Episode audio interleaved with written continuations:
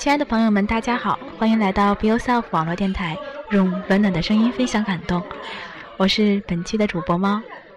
今天是二零一五年的四月二十五日，星期六。啊，猫从名古屋和朋友一起跑了出来，然后来到了日本的三重县和滋贺县。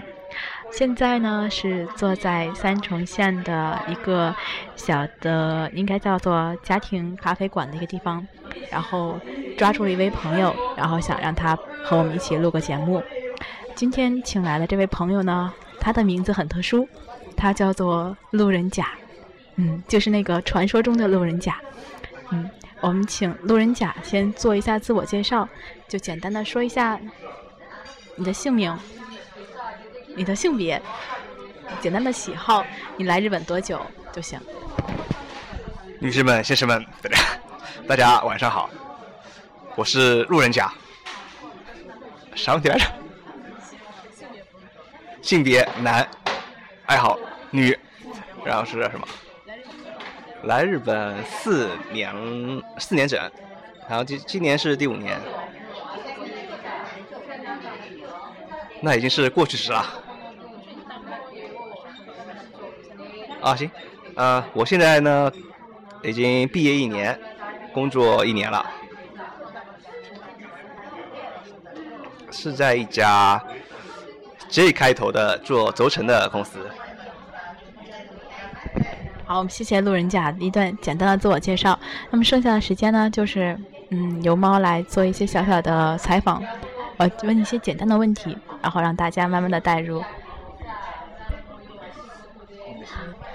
我第一个问题很简单，我想一下，就基本上是每一个嗯，我去问过的朋友们都会必问到的一个问题，也是当大家啊来日本那个入学考试啊，或者是就职的时候一定会被问到的问题。你为什么当初选择了来日本来留学？是选择来日本，而不是为什么出国，是吧？为什么出国呢？是因为一开始在国内读大学毕业以后，然后工作在找找了一家那个国内的民营企业，干了一年，然后觉得没什么前途，然后就想着跳槽吧。但是才刚干一年嘛，然后跳槽的话也机会不多，然后就就想着去外面读个读个研之类的，然后这样的话再找工作的话可能会。机会比较大一点吧，然后这样就出国了。然后为什么选择日本呢？是因为我英语不好，然后 然后就选择了日本。嗯，那你来日本之前有学过日语吗？有 R U V O 的水平。就是大部分的日语还是来了日本之后才学的，就基本上是呃日语零起步，然后来日本也也可以顺利的考入大学院吗？来日本之前是刚过了二级，不 是 R U V O 的水平好吗？我也是过了二级过来的。你要这么说，我觉得很。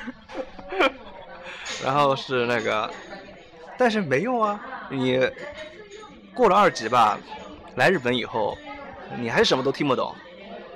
所以说，听解这一块吧，可能也是零起步开始的。因为刚开始的话，那个，嗯，你看电视吧。你看 N N H K 新闻，你只能听懂一个天气预报，是吧？这是最开始的状态。然后大概几个月之后，慢慢的熟悉习惯了。你来日本以后也是先读的语言学校，然后再考到了这个大学院，对吧？嗯，这个路人甲同学的大学院和我的研究生是在同一个学校。我以前跟大家解释过，日本的研究生就是一个过渡的状态，从大学毕业到你正式进入修士。中间一个过渡的状态，嗯，他在是在东京的农工大学，嗯，而且他没有通过我当时的研究生，直接就考到了这个修士，就硕士的这个课程中。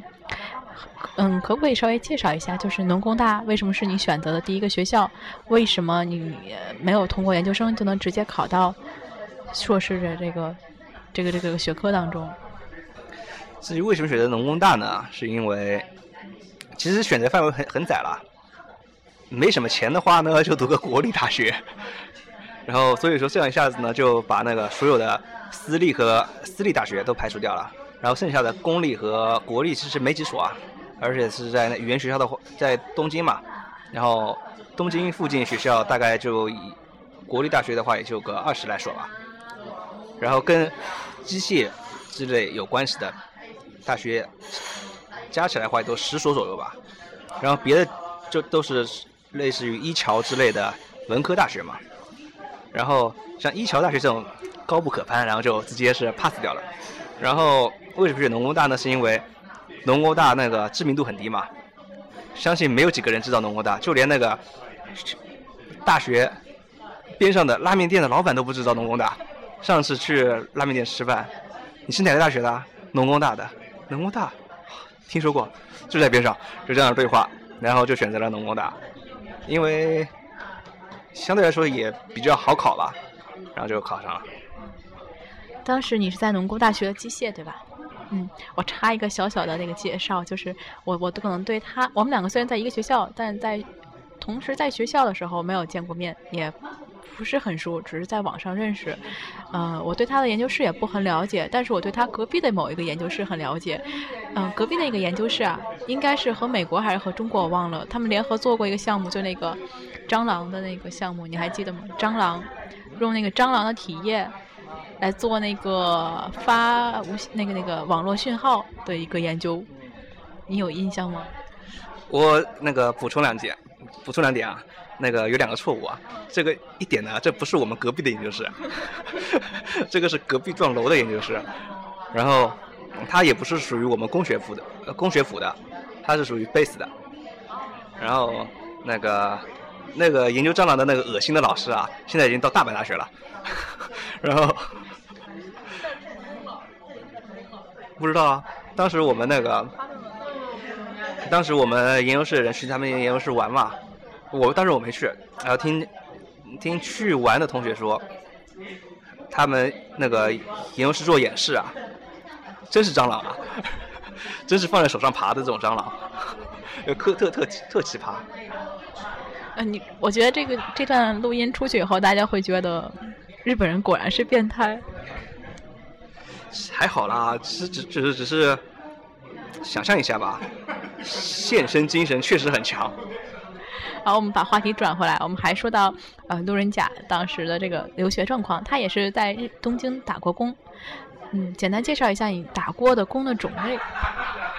呃，全说啊，那个语言学校的时候，因为那个日语不太好嘛，然后就打了那个小半年。的那个他 Q 兵宅急便给里面那个分信，就是按照那个邮编和地址分信。然后那时候是十呃一零年的不对，二零一对二零一零年的十一月份开始打，打到了二零一一年的三月十一日大地震，然后那时候就逃回家了。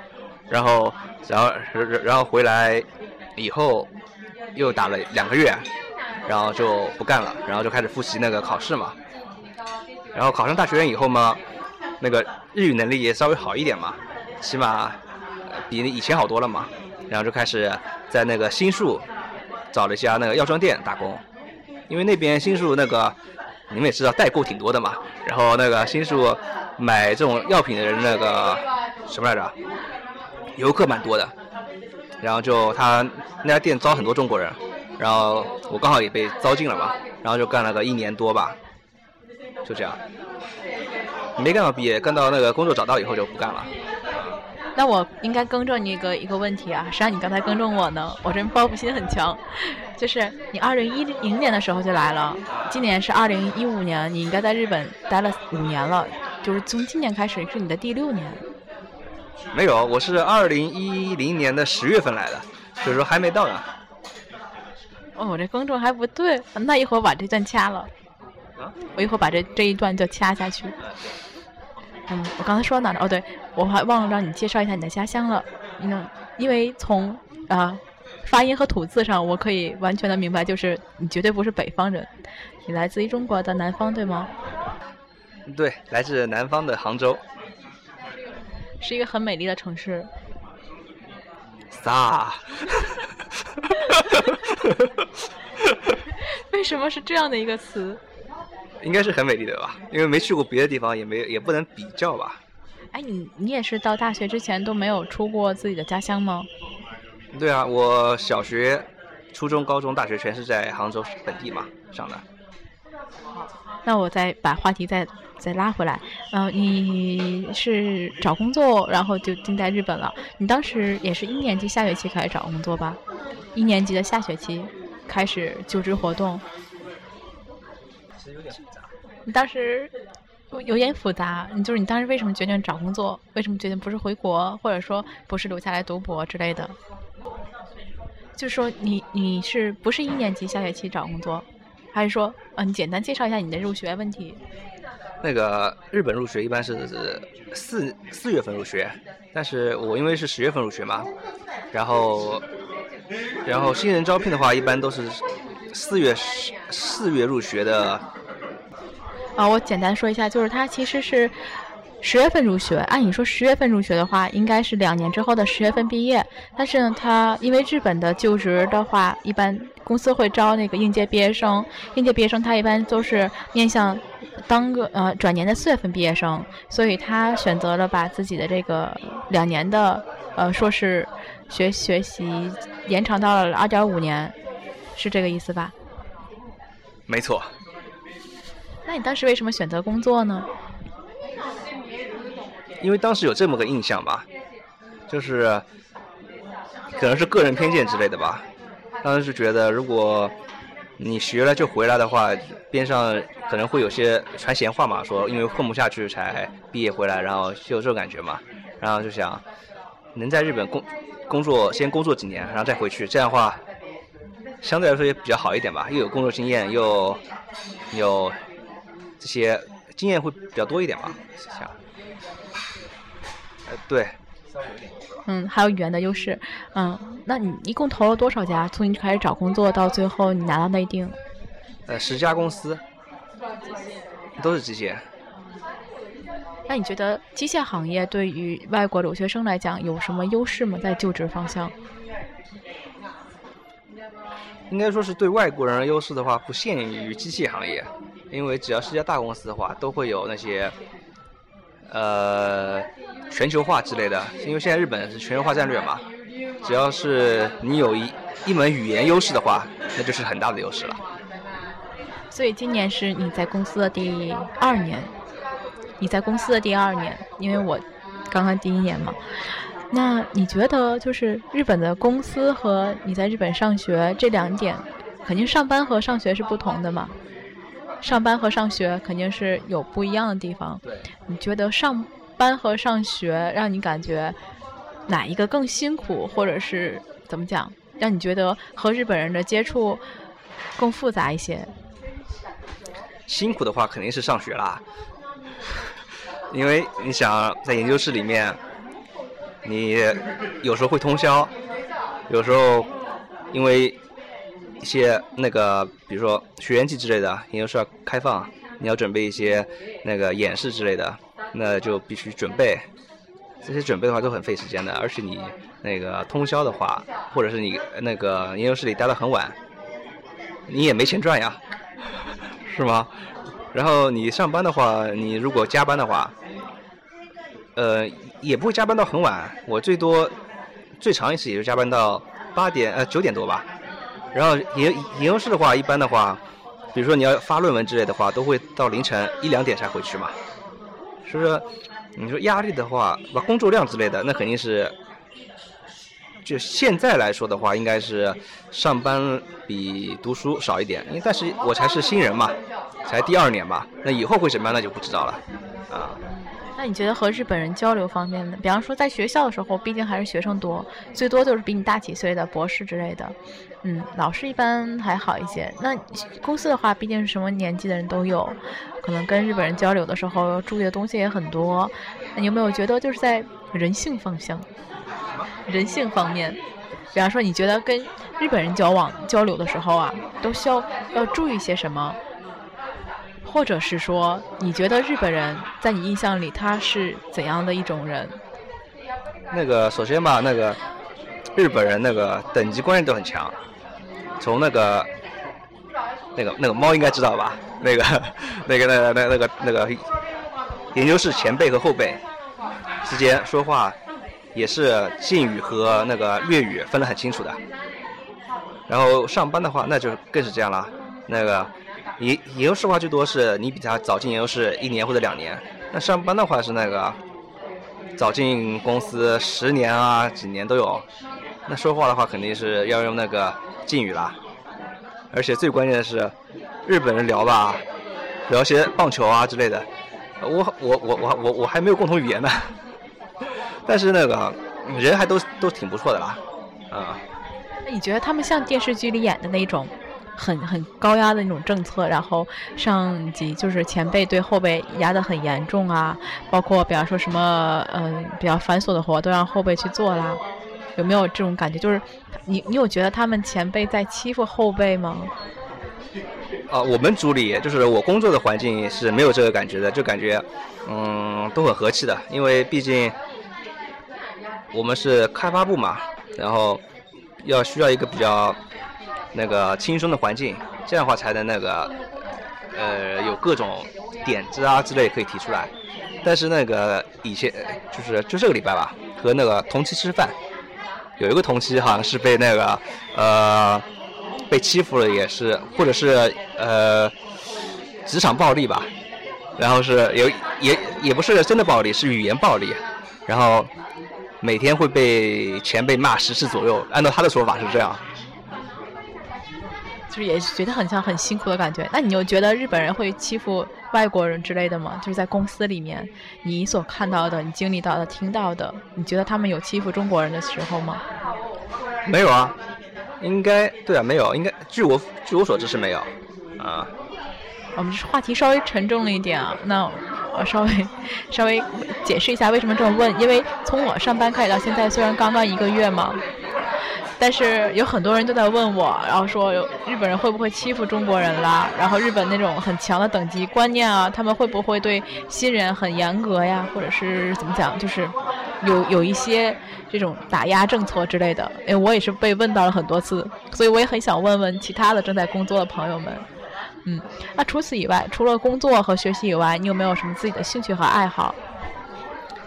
兴趣和爱好，爱好 不能这么说。爱好的话是爬山、摄影，然后最近因为空虚寂寞，又喜欢上了弹吉他。对，爬山和摄影是时间很长了吗？喜欢的？爬山的话，以前就喜欢爬山啊。爬过那个杭州本地的宝石山，和东京的高尾山，和长野的天女山。呃，那个今年是想爬富士山。好，我我也征集一下，我争取能报名参加本本年度的富士山爬山活动。那你觉得爬山对你来讲最大的感觉是什么？为什么喜欢？爬山的话嘛，那个最爬山的意义。就在于你登上山顶时候，看到那个俯瞰风景的感觉，很爽。没了。那另外一个呢？还有一个爬山，还有摄影。摄影是喜是单纯的喜欢拍照，所以才喜欢摄影吗？还是说就是有一些研究之类的？其实也不能算摄影啦，也就算是拍照吧。那个没那么高的水平，就是偷拍。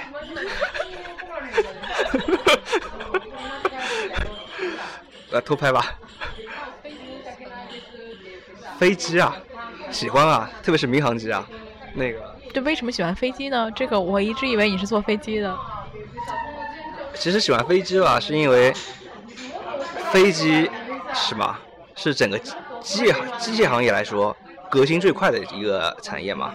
你想想看，是那个几年前的飞机，比如说一九五五几年的飞机，和现在的飞机比。的革新，以及不光是飞机本身的革新，是以及飞机整个制度的革新，只要吹起空难，立刻改了。所以说，这是呃时代进步很可以体现出来的一个一一个分野吧，一个方向吧。摄影、爬山和这个飞机爱好者，可以这么总结吗？看可以吧？那你觉得你在日本待了四年多，嗯，你觉得，呃，来到日本以后改变了你什么？而让你学会了什么？让你感触最多的东西是什么？学会了自己做饭啊，自己做菜啊，然后是感触最深的，感触最深。刚来日本的感触最深的话是，哇，好干净啊，怎么连个垃圾桶都没有啊？然后是，还有是路好窄啊。然后是车让人啊，然后是好，因为那个来日本也有四年了嘛，当时刚来日本那那些就是感动也好，惊讶也好，好像都已经忘了差不多了。但是那个服务的话，确实挺不错啊。当时来日本第一天印象特别深，是去百元店买东西，结结果那个收银员。少找我十块钱，我还没注意到嘛，直接出门了。走过两条两条街区，那个收银员追出来了，给我十块钱。就就就就这感觉好像特别印象特别深。十块钱换算成人民币，按现在的汇率算，也就是五毛钱吧。六角钱吧。五五六角钱左右哈，嗯。啊，当时最高汇率也就是八毛，嗯，最多，嗯。嗯，那。你觉得啊，比方说现在有一个朋友是你的学弟学妹，他想问你，他想来日本来读书，他想问你有没有什么你想，呃，经验传教给他，或者是说你有什么想对他说的话？家里有钱吗？家里好吧，那个学学妹说家里没钱。那家里没钱的话，那直接考国立吧，因为国立的话学费都有减免。然后私立的话，毕竟很贵啊，想下一年一年学费一百多万日元，按照按照现在汇率换的话是六万多人民币吧，啊。那你意思就是说，他他现在国内需要准备什么东西吗？如果你觉得你的学妹要过来的话，他跟你说学长，我很想去日本留学，你说我现在应该准备什么？他准备是来日本学什么呢？什么专业呢？那就很难给建议了。文科具体什么专业呢？你这样问我，我好吧，我我换我换理科，嗯，我理科也是机械，跟你一样的专业。考东京农工大学。我 我们这里不带做广告啊，你就这么说，农工大也不会给你代言费。准备点什么东西？不是材料问题啊，我只是说，比方说心理上一些准备。比方说语言方面的一些准备，学日语大家都知道，但是怎么学，能够以后来了以后更好的用得上，嗯，心理上有什么准备？心理准备的话是，留学不是游山玩水，而是，呃，怎么说呢，很辛苦的，毕竟你要外外面一个人扛着嘛，然后，呃，你遇到了，比如说你遇到什么困难之类的，你也不能。把这些困难告诉给家里人嘛，因为毕竟怕家里人担心嘛，所以说，呃，你要一个人在外面承受这些压力。首先呢，就是就是这样啦。日语方面啊，多看 NHK 新闻，然后是，呃，如果是读语言学校嘛，那边上都是中国人嘛，那你说话，平时说话肯定会说中文，所以说这样的话对语言学习其实很不好了。然后就是打工，找一些。呃，日本人交流啊之类的，或者是你去教会啊，然后是教会的话，全是日本人呀，而且是比较和气的，然后是比较呃呃好相处一些日本人，你可以和他们成为朋友，然后聊聊天之类的。其实说到这里，为什么会提到教会？主要是因为路人甲他自己本身也是一个。这段就呃宗教问题，这个节目就不涉及了，谢谢。啊，嗯，基督教徒啊。所以就是刚才说到这个教会的问题，但是，嗯，因为我们这里面不涉及到这么多宗教问题，如果你有兴趣想想想来问的话，你可以单独在微信上问我，或者是找我要他的微信号，或者是登录我们的平台，在平台上留言都可以。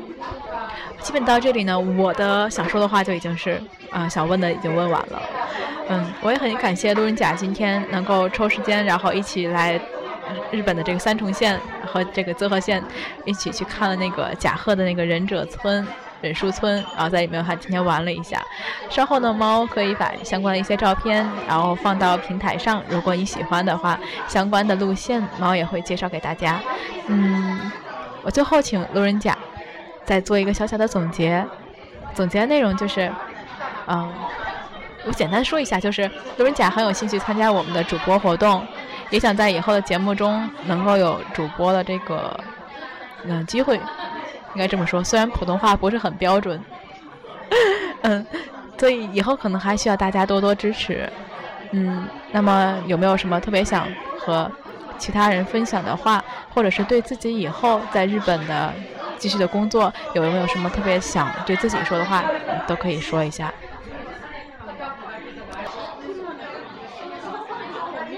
啊，那个今年计划是吧？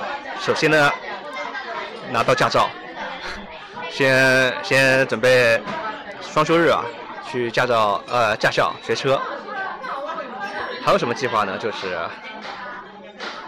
也没什么具体计划了吧，就是先在日本好好干着呗，啊，对。那我们也很期待以后能够在 Bill Self 这个广播电台这个小小的平台上面，然后为我们带来更多的节目，嗯。能够为我们大家分享更多的关于在日本的生活，还有工作的经历等等。菜都凉了。好 好，我其实这个节目今天录的有三十分钟左右，嗯，也非常感谢大家的聆听。那么今天的节目就到这里，感谢大家的守候。这里是 b i l s e l f 网络电台，用温暖的声音分享感动。我是主播猫，我们下期节目再见。